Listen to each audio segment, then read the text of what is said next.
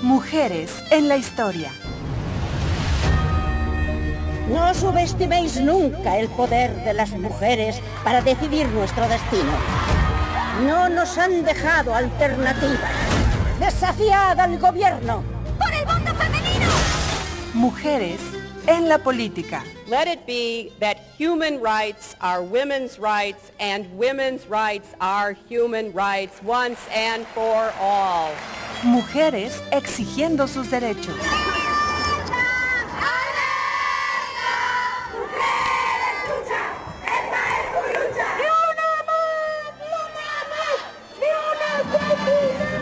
Mujeres en todos los ámbitos. Hipatia de Alejandría. Fue una filósofa griega nacida en Egipto. Ella fue la primera mujer matemática de la que se tiene registro. Mujeres alzando la voz. ¡Ingrid no se murió!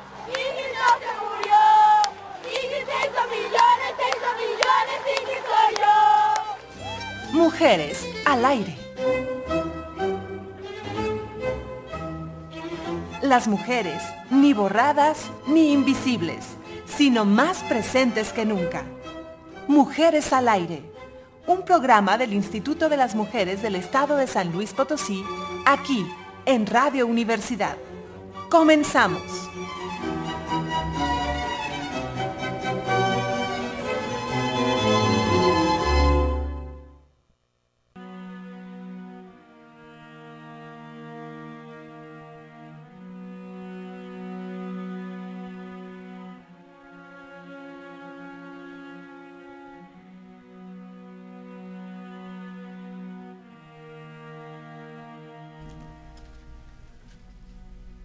Muy buenas tardes, bienvenidas, bienvenidos una vez más a Mujeres al Aire, un programa del Instituto de las Mujeres del Estado de San Luis Potosí y Radio Universidad 88.5 FM en San Luis Potosí y 91.9 FM en Matehuala.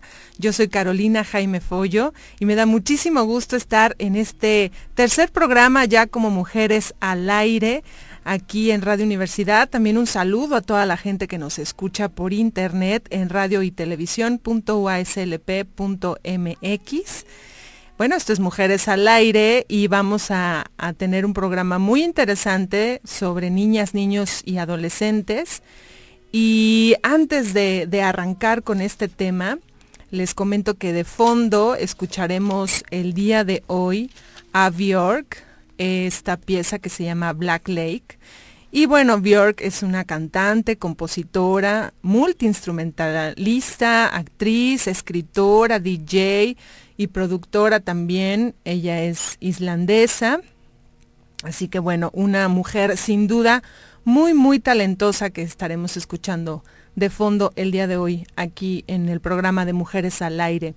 Y la frase del día de hoy de la activista Malala y Premio Nobel de la Paz 2014. Esta frase en esta sección Palabra de Mujer dice así. Hubo un momento en que las mujeres activistas pidieron a los hombres que lucharan por sus derechos, pero esta vez vamos a hacerlo por nuestra cuenta. Se la repito, hubo un momento en que las mujeres activistas pidieron a los hombres que lucharan por sus derechos, pero esta vez vamos a hacerlo por nuestra cuenta. Y claro, pues quienes estaban en muchos momentos de la historia dirigiendo y tomando las decisiones, pues eran los hombres. Y ahora las mujeres están alzando la voz por propia cuenta, que siempre, siempre lo hemos hecho. Eh, parte de nuestra cortinilla de entrada precisamente es estas luchas y movimientos de mujeres para pedir el voto y muchos otros derechos. Así que bueno, esta frase nos deja Malala, que además tiene muchísimas otras intervenciones, discursos, frases muy interesantes en torno precisamente a niñas, a niños y en torno a la educación. Y fíjense que el 11 de octubre es Día Internacional de la Niña este día que se ha conmemorado para recordar pues todas las violencias, toda la discriminación que aún viven las niñas en el mundo. Por supuesto, México y Latinoamérica no son la excepción. Y vamos a escuchar dos, dos cápsulas, dos eh, tipo spots que ha hecho UNICEF para recordar esta fecha. Uno es Desafía estereotipos y otro es precisamente por el Día de la Niña 2020. Antes de ir a escucharlos, quiero comentarte que vamos a tener hoy otra vez unos obsequios. Tenemos el libro Cautivas y la revista RGB del número 20, Mujeres en el Arte, número 25, para que nos vayan llamando 826 1347, el teléfono directo a cabina. Y al final del programa pues vamos a hacer una selección para ver quién es la persona ganadora de este paquete. Libro Cautivas con las historias de mujeres que están privadas de su libertad aquí en San Luis Potosí y este libro Mujeres en el Arte de RGB número 25. Vamos entonces a escuchar estas cápsulas por el Día Internacional de la Niña que se conmemorará el próximo 11 de octubre.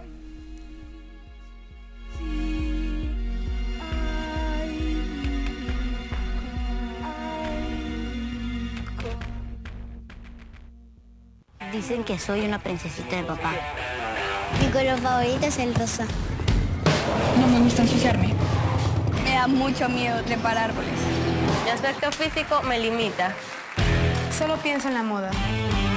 Debo dedicarme al baile. Dicen que nunca seré buena en matemáticas. Me dijeron que nunca sería capaz. Importa más mi imagen que mi voz. El mundo está lleno de mucha información tenemos que ser delicadas, princesas, organizadas. Nuestro sitio está en la casa. Solo las niñas son valientes. Dicen que soy femenina cuando canto, pero no cuando juego fútbol. Dicen que las ciencias no son cosas de chicas. Somos mucho más de lo que piensas. Tengo derecho a vivir de acuerdo a mi potencial. Soy una líder. Soy una líder. Soy una líder. Yo soy una lideresa. Soy la generación del cambio. Somos fuertes. Somos fuertes. Somos una fuerza. Somos fuertes. Nosotras cambiaremos el mundo. Soy parte del cambio. ¿Tú qué dices? ¿Nos acompañas? ¿Nos acompañas? ¿Nos acompañas? ¿Nos acompañas?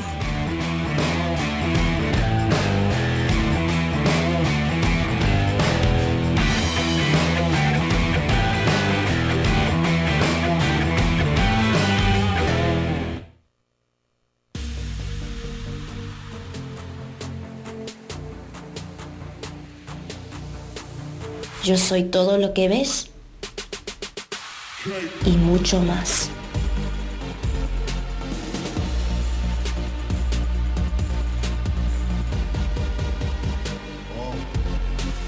Vivo en un mundo que me aísla, me discrimina, me abusa. Soy parte de una sociedad donde otros toman las decisiones por mí, en vez de preguntarme o entender qué es lo que quiero. Esta es mi herencia. ¿Puedes ver más allá? Yo a duras penas puedo verlo. Pero no estoy sola. No estamos solas. No nos estamos desvaneciendo. Para cambiar los patrones rígidos, necesitamos ver la imagen completa. Yo soy mucho más que la suma de mis circunstancias. Soy más que como me has catalogado. Yo soy el color vibrante de la libertad. Soy una fuerza del cambio. Yo soy todo lo que ves y mucho más.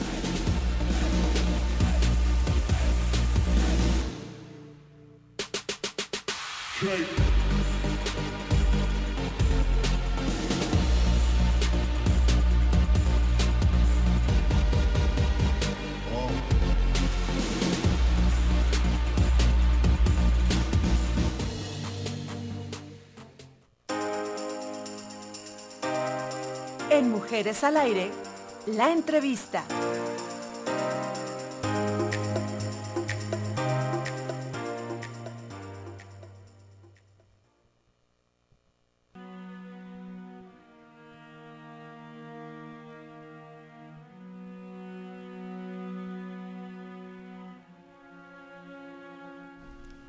Seguimos en Mujeres al Aire. Estas fueron parte de la campaña por el Día de la Niña que maneja UNICEF.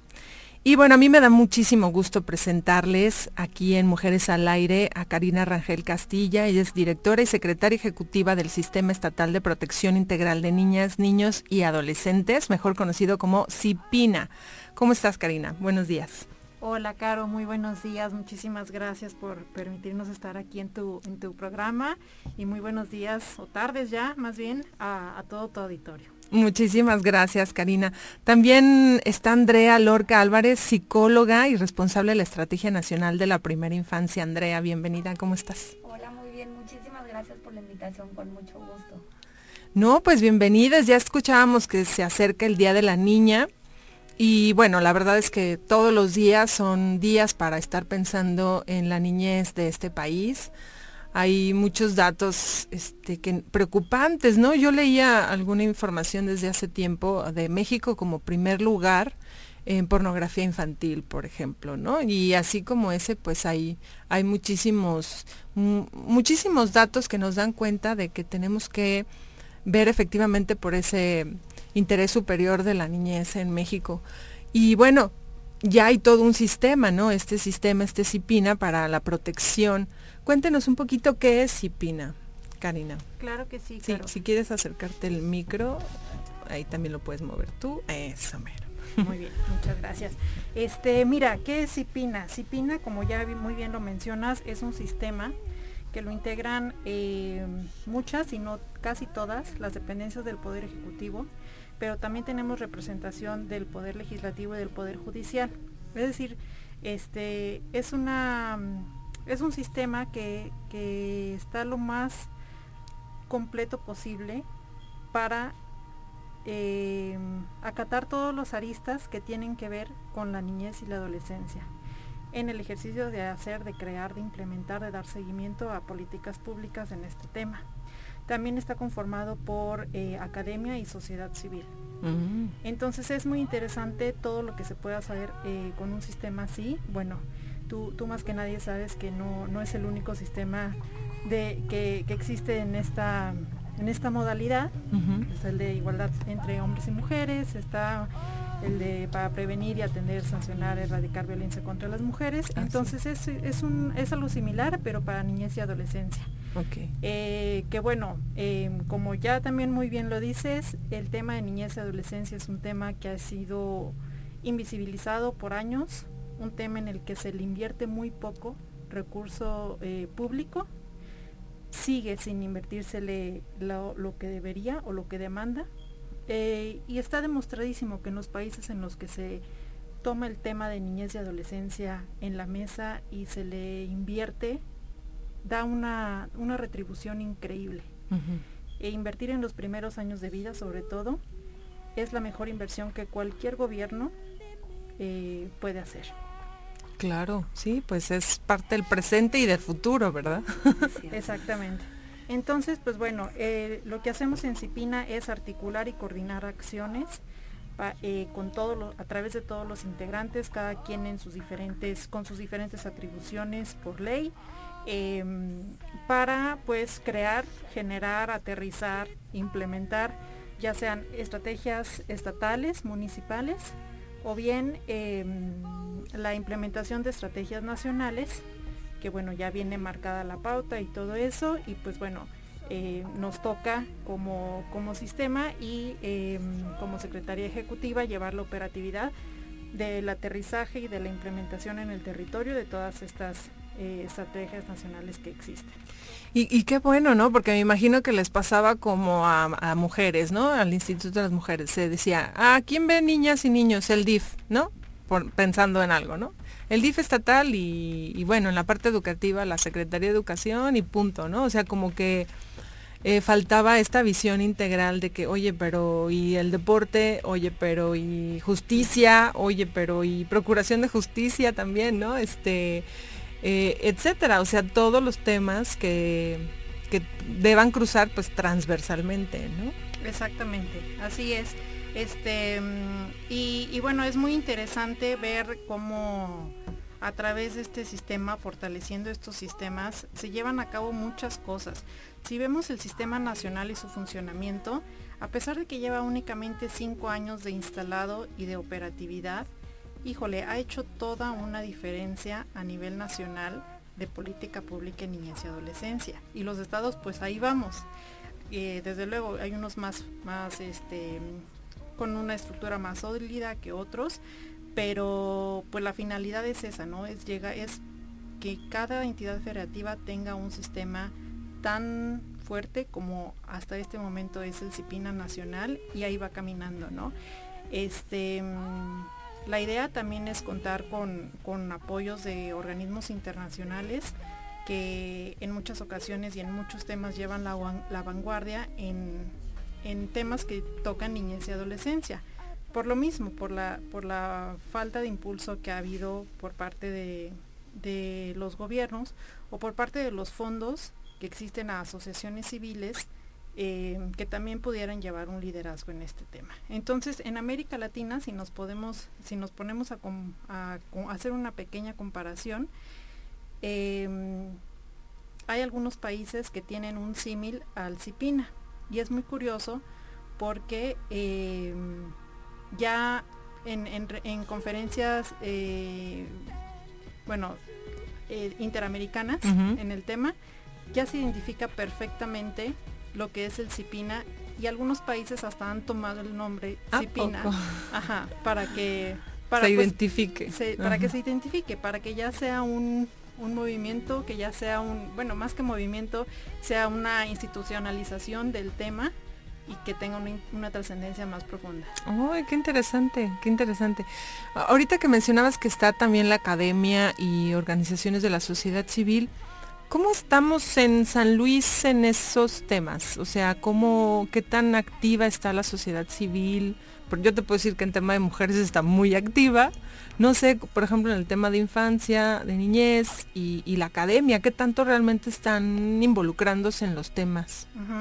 Este, Mira, por parte de asociaciones civiles sí existen, pero son muy contadas y no están muy fortalecidas. Es decir, yo no puedo identificar hasta el momento una que se dedique únicamente a niñez y adolescencia, sino hay varias que dentro de su tema de igualdad de género o de mm, erradicación de violencia, todos estos temas de derechos humanos, pues tienen su apartado niñez y adolescencia, desde luego eh, increíblemente bien formado, con muchísimas actividades y muchísimas eh, programas y proyectos, pero hasta el momento una que se dedica a niñez y adolescencia no lo hay. Puedo en este momento eh, pensar en una que sí tiene un programa específico para niñez y adolescencia con discapacidad. Mm. Entonces ahí tiene esa vertiente específica que desde luego hace un trabajo magnífico y de un impacto este, brutal para niñas, adolescentes con discapacidad. Em, pero bueno, pues desde luego tú sabes, el tema de niñas y adolescencia, uff, eh, podríamos sentarnos aquí a hablar toda la tarde de ello, entre que es inmigrante, niñas migrante, adolescentes en conflicto con la ley, este, niños y niñas indígenas, adolescentes desde luego, este, niñas y adolescencia con discapacidad, y luego viene pues también eh, niñez, bueno, la parte de género, niñas, que ahí pues en, ciertos grupos vemos esta doble discriminación, por así este identificarla, igual y un poquito agresivo, pero pues es una, es una realidad. Em, ¿Qué más vemos? Pues, hombre, por ejemplo, de, sí, oigan, es que por ejemplo el tema de salud mental, que creo que por ahí viene una fecha importante, este, y, y volteas a ver, por ejemplo, todo lo que pasa en redes sociales y la autoestima de niñas y niños y adolescentes. Entonces ahí ya es otro tema con mucha política pública, ¿no? Que deberíamos de tener. Así es. Y, y, bueno, Karina, ¿cómo está San Luis Potosí en estos temas? ¿Tienen algunos datos, alguna situación que, que debamos considerar aquí en San Luis Potosí? Pues bueno, mira, no, no es un tema este del que guste hablar mucho porque son unas estadísticas em, muy alarmantes a nivel nacional, desde luego. Eh, y pues bueno, nuestra entidad y muchas otras entidades pues em, tenemos más de lo mismo. Si me pones a identificar los dos primeros problemas eh, de niñez y adolescencia que arrojan cifras brutales son el tema de violencia, violencia física, psicológica contra niños y niñas. Y, y, el segundo sería la ciberseguridad. que es que bueno eh, es otra forma es otra modalidad de, de, violencia no entonces estos dos problemas sí son sí están siendo los más graves em, y, y, pues bueno eh, nosotros estamos haciendo el ver la manera en que podamos atacar los problemas de raíz, enfocándonos en la prevención, que es lo que eh, hemos visto en otros temas, eh, sobre todo en, el tema de mujeres, que apostarle a la prevención es casi casi terminar con la mitad del problema, Más que estar este, reaccionando o atendiendo, o sea, digo, claro, no se puede descuidar la atención, para nada, no, no, es, no, es, no es excluyente, pues, sino verdaderamente fortalecer la parte de la prevención es lo que eh, retribuye mucho y da, eh, digo, cambia mucho la situación en unos, en unos años. Entonces, pues bueno, este, eso es lo que, eso es lo que le estamos apostando ahorita. Em, y, pues bueno, si, si, si, me explayo un poquito más en el tema de violencia, eh, te comentaba violencia física, psicológica y también violencia sexual contra niñas y niños, específicamente niñas y niños, es decir, de la edad de 0 hasta 11 años.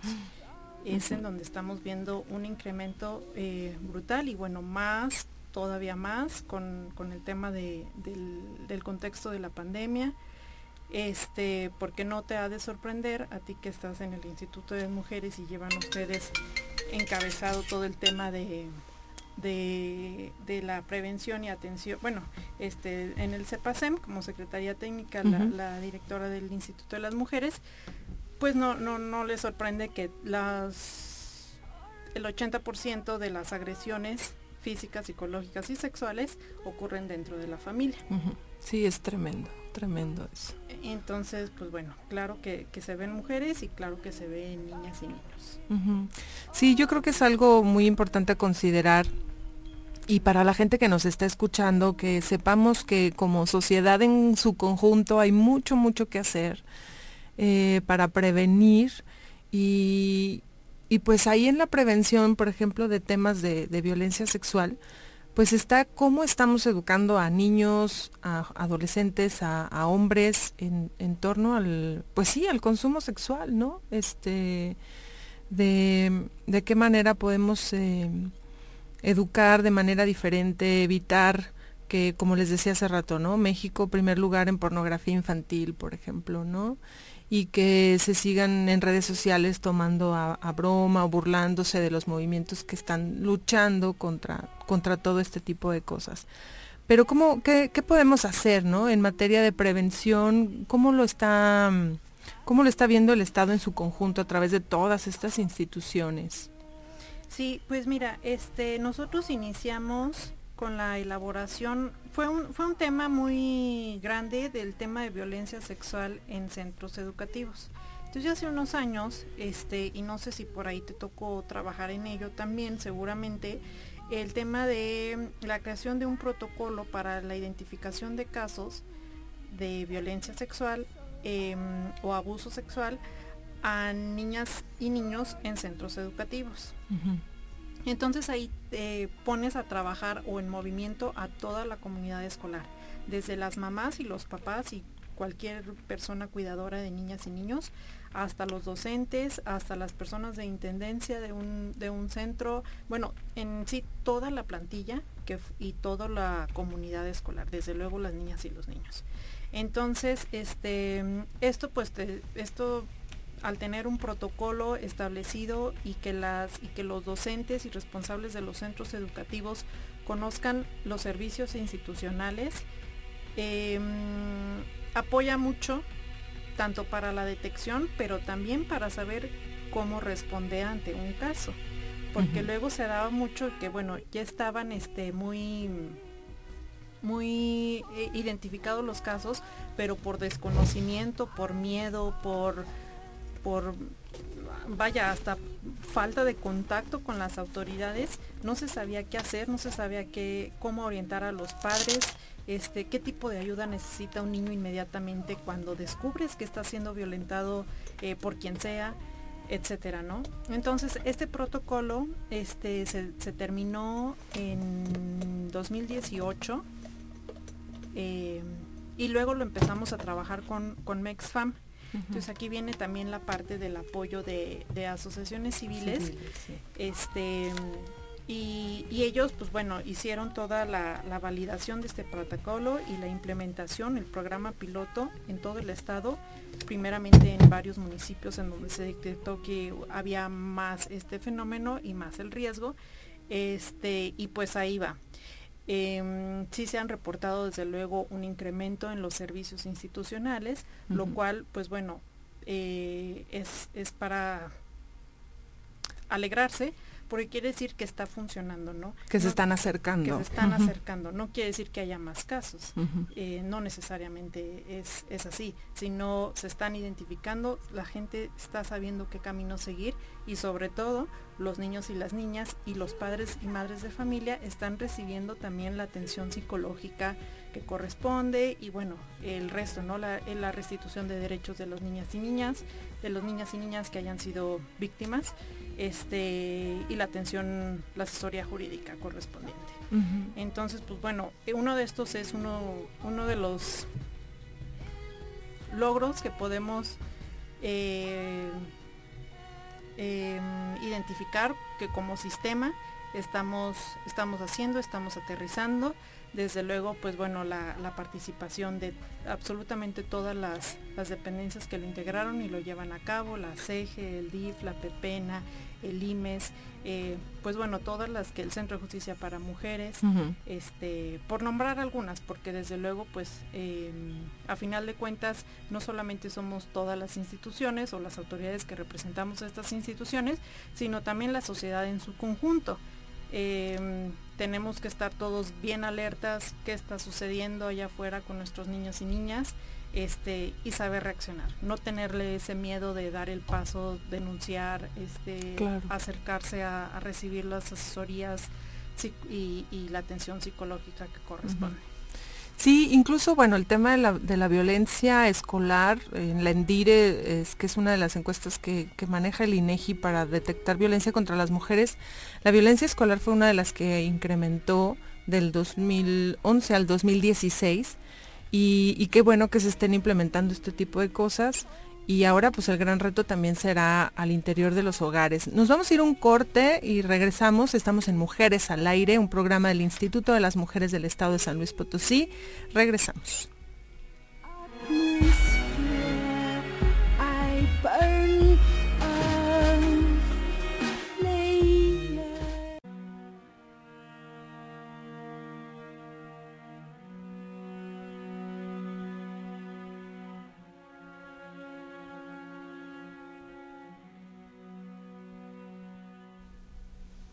Seguimos en Mujeres al Aire, un programa de Radio Universidad y el Instituto de las Mujeres del Estado de San Luis Potosí. Y también estamos transmitiendo por el Facebook Instituto de las Mujeres del Estado de San Luis Potosí para que si quieren revivir el programa, algo que no hayan alcanzado a escuchar, pues ahí va a quedar grabado en nuestras redes sociales. Y por cierto, un saludo a Marta Horta que nos manda mensajito desde el Facebook y a Sandra Arcos.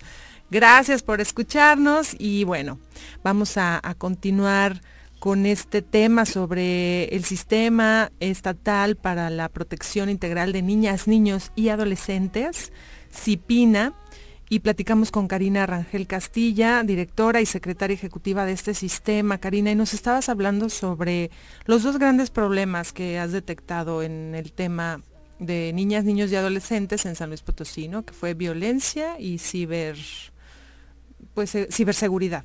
Así es. Este, pues bueno, mira, em, es un tema que sí nos da para muchas, muchas horas, mucha reflexión y mucho, mucho que hacer, ¿no? Em, en cada municipio de San Luis Potosí y en cada estado de la República. Y ahora sí Ujú. que en cada país de, de- Del eh, mundo. del mundo. Iba, iba a tratar de decir de América, pues no, y la mera hora la mente, no, pues en todos lados. Claro. bueno, igual y nos vamos a los países nórdicos y ahí está un poquito más establecido el tema y, y es precisamente por lo que te mencionaba al inicio. donde se le invierte a la, a la niñez y adolescencia, es en donde sí se ve una diferencia. Entonces, híjole, aprovechando todos a todo tu auditorio y, las personas que nos, que nos escuchan, este, pues sí es un momento de, de reflexión, ¿no? Em, desde luego para política pública, pues se tiene claro que se necesita una inversión. Y esta inversión, no solamente cuando hablo de inversión, no solamente me refiero a un gasto, a, una inversión monetaria, sino una inversión que podemos hacer nosotros como sociedad, una inversión de tiempo, una inversión de em, adquirir conocimiento, por ejemplo, por mencionar algunos, eh, los temas de crianza positiva y cuidado cariñoso y sensible, Ay, fíjate, eso está para todo un programa. está para todo un programa. sí, claro. Crianza positiva. Por ejemplo, tú, digo, los, los, eh, tu auditorio puede decir, bueno, sí, esta, esta mm, mujer nos viene y nos habla de, de presupuesto, inversión pública y no sé qué, pero esa no es nuestra decisión como sociedad, casi, casi. Esa, pues bueno, hay este este hay quienes están en, en, esa mesa para tomar. Pero claro que también hay manera de invertir en nuestra niñez y adolescencia con estos temas que te digo, con el tiempo, con el cariño, con el, o sea, no quita, no le no restarle valor a lo que tiene mucho valor. Y muchas veces se lo restamos por por desconocimiento.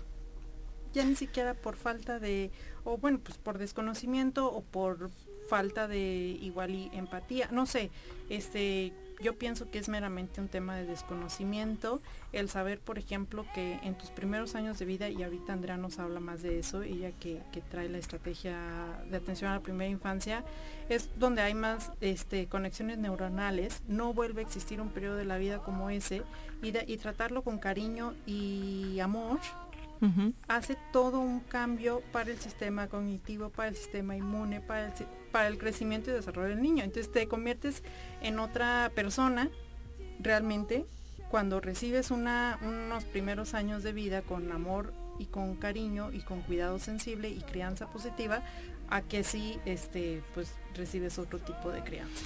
Uy, todavía tan acostumbrada que está nuestra sociedad a al regaño, al castigo, a la nalgada, porque soy tu madre, porque soy tu padre, ¿no?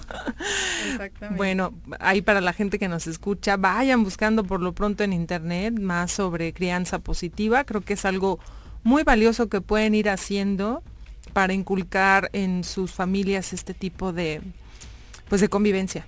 ¿No? Exactamente. Y, y, me comentabas en el corte que están por realizar un diagnóstico, Karim. Así es, Caro. Este, mira, lo que te platicaba hace un momento de, violencia y, los programas o protocolos o este, estrategias que estamos llevando a cabo, em, los datos que tenemos, más bien los, datos en base a los cuales trabajamos para llevar a cabo todas estas em, políticas públicas son eh, pues encuestas de INEGI, CONALEP, eh, estadística que nos arrojan, pero desafortunadamente no está actualizada. Tenemos datos, trabajamos datos desde 2000 con los datos de 2015, 2017 son los más actualizados. Digo, tú sabes cómo es esto de los censos y de las encuestas. Es algo complicado. Entonces, este mm, estamos justamente en este momento trabajando, llevamos desde marzo comenzamos, luego la pandemia y nos detuvo un poco, pero ya este, reformulamos la metodología para hacerlo de manera digital, de donde se puede, y presencial, en donde, y con cautela, en donde no se puede, hacerlo digital y pues para abarcar a toda la población eh, posible. Eh, y tener muestras representativas. Estamos trabajando en un diagnóstico estatal de violencia contra niñas y niños. Wow. Es decir, este, este abarca desde los 0 hasta los 11 años de edad. Muy bien. Em, y lo estamos trabajando en varios municipios, o sea, vamos a tener datos municipales. Wow. Estamos muy emocionados. Sí, sí, este, Y aprovecho aquí porque este, a tu auditorio para que sepa y todo el agradecimiento y reconocimiento a World Vision, lo estamos haciendo con esta, con esta organización.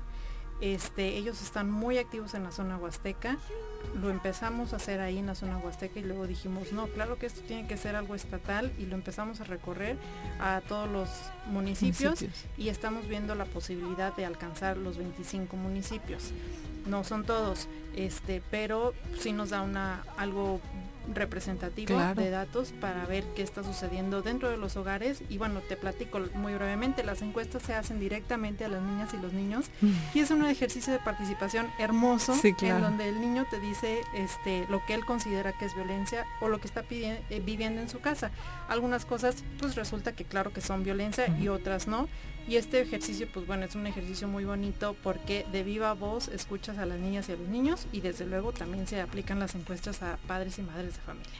Entonces, pues bueno, esperamos tener los resultados en el primer trimestre del siguiente año y espero estar aquí contigo y con tu auditorio para compartirse. Me encanta la idea para presentar cómo estamos, tener una idea más clara de lo que pasa con nuestras niñas y niños con niñas y niños de San Luis Potosí. Le voy a quitar el nuestros y nuestras porque luego, a ver, el lenguaje, ¿no?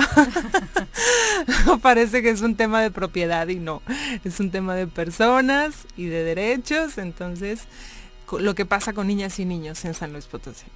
No, eh, felicidades por este trabajo, muy, muy bien. Y pues cuéntenos entonces un poquito de esta estrategia nacional de primera infancia. Eh, Andrea, Lorca Álvarez, psicóloga y responsable de esta estrategia. Pues adelante, ¿qué, de qué se trata esta estrategia de primera infancia? Claro que sí. Primero que nada me gustaría volver a señalar la importancia de la primera infancia. Y como ya mencionó Karina, aquello que nos pasa en la primera infancia determina nuestra trayectoria de vida en todos los aspectos. sí, así es, nuestra salud, nuestra capacidad de aprender, de socializar, se forman en la primera infancia. ¿Qué es en qué periodo? ¿De qué Es de los 0 a los 5 años, 11 meses. Ok, ok. Antes de los 6 años. Y esto se debe a que en estos primeros años se forman los circuitos neurológicos asociados a nuestros procesos metabólicos, nuestras habilidades sociales y capacidades de todo tipo. Si ese desarrollo se ve afectado negativamente por la adversidad nuestras condiciones de vida y cuidado, las pérdidas en términos de potencial serán irreversibles. Ya no hay nada que hacer. Por eso es importante darlo todo en esta primera infancia y por eso la atención en la primera infancia será la base de la constitución de una mejor sociedad. Claro, y hablábamos ahí del teatro este positivo, la crianza amorosa, positiva, etcétera. Y el otro día yo estaba viendo, bueno, hasta los temas de alimentación, que son fundamentales no solo para la salud física y evitar obesidad y demás, y desnutrición, sino también para todo el tema, incluso emocional, ¿no? Bueno, ahí ya es todo un tema, pero sí estaba viendo un documental sobre los, la neuronutrición y bueno, ¿no? Impresionante cómo hasta índices de violencia pueden disminuir en una persona si está adecuadamente alimentada, ¿no? Y entonces, eh, ¿qué hay que hacer con esta primera infancia? ¿Cuál es la estrategia? Así es. De hecho, por eso se creó la INAPI, que es la Estrategia Nacional de Atención a la Primera Infancia, para, para garantizar los derechos, el bienestar y la protección de niños. Y para esto se forma la RIA, que es la Ruta Integral de Atenciones. Son muchos servicios, son 29 servicios. Uno de ellos, por ejemplo, es este que tú mencionas de la nutrición, la importancia de la lactancia materna, la salud de la mamá, no cuando, está no cuando está embarazada, sino incluso desde antes. También durante el embarazo, poder ella revisar su salud, una tener una adecuada nutrición. Y ya incluso cuando el niño nace, también poder llevar a cabo la vacunación, es otro de los servicios, el registro de nacimiento, poder registrarlo y entre ellos muchos otros. Y de hecho, aquí en San Luis estamos creando el grupo de implementación territorial. ¿Para qué es este grupo? Es para poder llevar a cabo toda esta estrategia nacional, poderla llevar nosotros como Estado a todos los municipios, que es la forma en la que podemos acceder realmente a esto y llevarlo a cabo. Ok. Y ese grupo lo vamos a conformar el día de mañana. Ah, muy bien. Sí, de hecho mañana tenemos la reunión virtual. Van a estar presentes alrededor de 19 secretarías o dependencias y una de ellas son la Comisión Estatal de los Derechos Humanos, el DIF estatal, la Secretaría de Salud, la Secretaría de Finanzas, la Procuraduría de Protección de Niñas, Niños y Adolescentes, entre otras.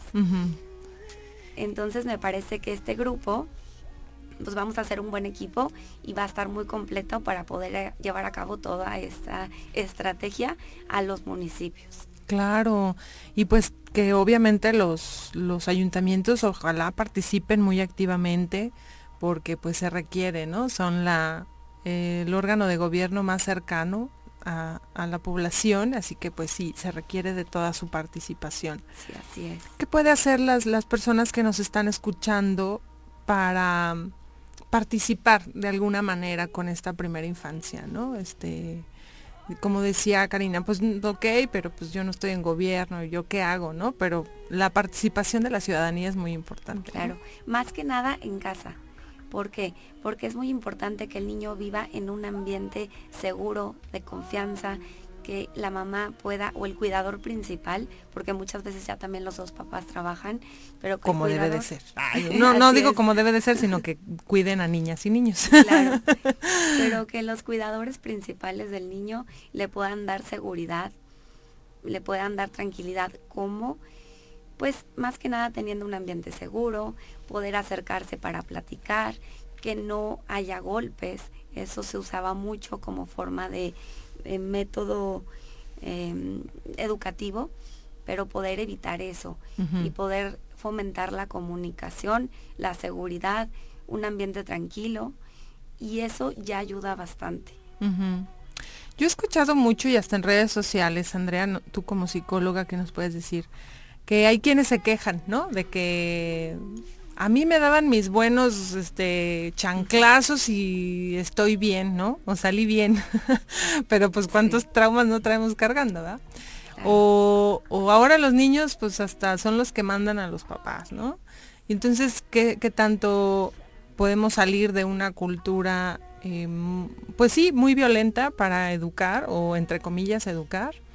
Y ahora estar pasando, si es que es hay lugares o, familias donde esté pasando que se vuelva muy permisiva o sobreprotectora. Y, qué bueno que mencionas esto, porque de hecho establecer límites es muy importante para que un niño se pueda sentir querido. Porque si a un niño no le ponen límites, entonces siente que no importa, que lo dejan hacer todo. Y es una, un método muy importante también. Lo importante aquí es poder encontrar el equilibrio. Y eso es algo difícil, pero se puede lograr. Y más que nada evitar la violencia, pero sí establecer límites y límites claros. Poder decirles algo y cumplirlo.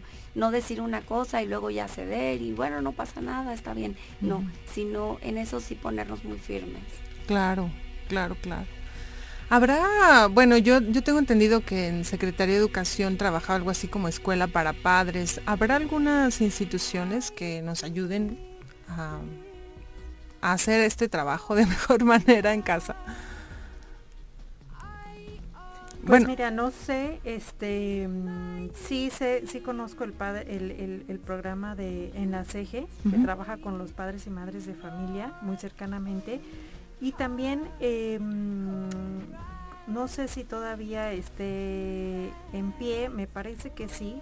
Hay un programa en el Centro de Justicia para las Mujeres, aunque bueno, aquí te, limita al grupo que, serían las mujeres que acuden a este centro a las usuarias de este centro, este, en donde pues además de la, asesoría psicológica que reciben, reciben programas de empoderamiento en, en varios sentidos, no solamente el económico, sino también pues el tema de estabilidad emocional, el, como la independencia en todo el aspecto, en todo el espectro de la palabra, este, económica, emocional, psicológica, y, y uno de los temas que llegué a conversar con la chica que, es responsable de este problema, la, responsable de, por cierto, de la unidad de, para la igualdad de género del Centro de Justicia para Mujeres, está Daniela. Eh, ella me comentó en una ocasión que trabajaban con las mujeres y el tema de la crianza. Mm, Entonces, este, de esta manera se podría llevar un balance, pues bueno, sales de tu ciclo de violencia, o sea, el empuje para salir de tu ciclo de violencia, empoderamiento económico, pero luego también qué haces con tus hijos que, pues tienes que mantener, crear, salir a trabajar, todo el rollo, ¿no? Entonces, este, sé que es uno, uno de los programas del Centro de Justicia para Mujeres, pero te este, pues te, confirmo, sí. Sí, no, como quiera, ahí les vamos compartiendo también información en redes sociales. Hay, bueno, em, me gustaría preguntarles dos cosas, ¿no? Eh, datos de contacto o, qué podemos hacer también, datos de, de, contacto con Cipina y qué podemos hacer en caso de que sepamos de que algún niño, niña o adolescente está viviendo violencia. Y por otro lado, si el tiempo nos lo permite, ¿Qué ha pasado con niñas, niños en esto de la contingencia? Si ustedes tengan alguna información. Claro, mira, este, nuestros datos de contacto, te, los digo ahorita y te los repito al final por si alguien no alcanzara a, anotar. El teléfono de CIPIN es el 15464 y nuestras oficinas se ubican en la calle Francisco y Madero número 175 9C. Es donde está la parisina arriba. Siempre es la referencia que uso a las personas que desean acudir y ahí estamos. Nosotros, Caro, no atendemos este, directamente a la población, pero claro que sí los orientamos. En los casos que nos llegan, les orientamos, este, les asesoramos y canalizamos el caso eh, a la autoridad competente. Entonces, y desde luego le damos el seguimiento eh, para, para, ver cómo, cómo está siendo atendida la, la persona o las personas. Entonces, este, pues bueno, esa es nuestra dirección, nuestro, nuestro teléfono. También nos pueden encontrar en Facebook, en Cipina-SLP. Ahí, bueno, compartimos contenido de todo tipo, desde derechos de niñas y niños, cápsulas dirigidas a niñas y niños, pero también cápsulas dirigidas a padres y madres, este, conmemoraciones, niños días festivos. Bueno, está ahí este, la página de Facebook. También tenemos Instagram con el mismo nombre, Cipina SLP. Y también este, para cualquier asesoría o, caso, de hecho sí nos han llegado este, casos de que algún vecino detecta alguna situación de violencia y nos la comparte por Facebook. Este, eh, y nosotros canalizamos, hacemos la, conexión con seguridad pública, con Pepena, con el DIF, con quien corresponda, para proporcionarle la atención, ¿no? este, entonces, pues bueno, ahí están nuestros datos de contacto. ¿Qué, pueden hacer, qué podemos hacer como sociedad cuando sabemos de un caso de violencia? Dar, hacerlo de conocimiento de alguna autoridad no nos podemos quedar callados. No nos podemos quedar en, ay, tal vez era una, un conflicto entre los papás y, el niño lloró o la niña lloró. No. O sea, no nos podemos quedar callados. Ya al quedarte callado, pues ya hasta medio cómplice eres. Claro. Suena crudo, suena frío, pero es así. Este, como sociedad lo mínimo que podemos hacer es este responsablemente hacerlo del conocimiento de una autoridad y las autoridades ahora sí que tenemos toda la responsabilidad del mundo de eh, hacer lo posible, activar los mecanismos eh, que sean necesarios para garantizar que ese niño o esa niña estén bien. Este, aunado a la correspondiente investigación, denuncia, lo que sea, ¿no? Pero en primera mano, que el niño y la niña estén bien.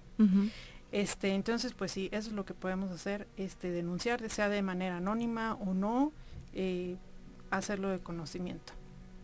Entonces, este, pues bueno, eso, eso sería lo que, Muy bien. lo que le, digo a tu auditorio.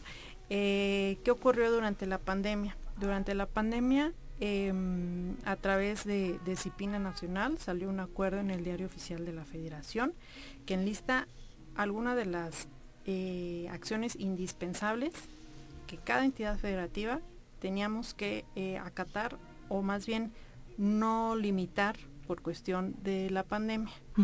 Entre ellas, pues bueno, salud, de hecho por aquí me las traje. este temas de salud, temas de alimentación y actividad física, el tema del registro civil, porque luego claro que se dio en varios estados, en algunos estados que cerraba el registro civil y pues claro que los nacimientos continuaban y entonces le estás negando un derecho de identidad a algún niño o niña. este, entonces eso no se pudo limitar, la prevención y atención a las violencias a través de las, bueno, se activaron por ahí varias líneas de emergencia tanto municipales, estatales, también a través del 911, este, para reportar, como te digo, cualquier caso de violencia. El tema de la educación, que bueno, también nos da para todo un tema, porque si es medios digitales, quién cuenta o quién no cuenta con internet, televisión o celular, todo un tema. Este, pero bueno, pues el, el tema de la educación sigue.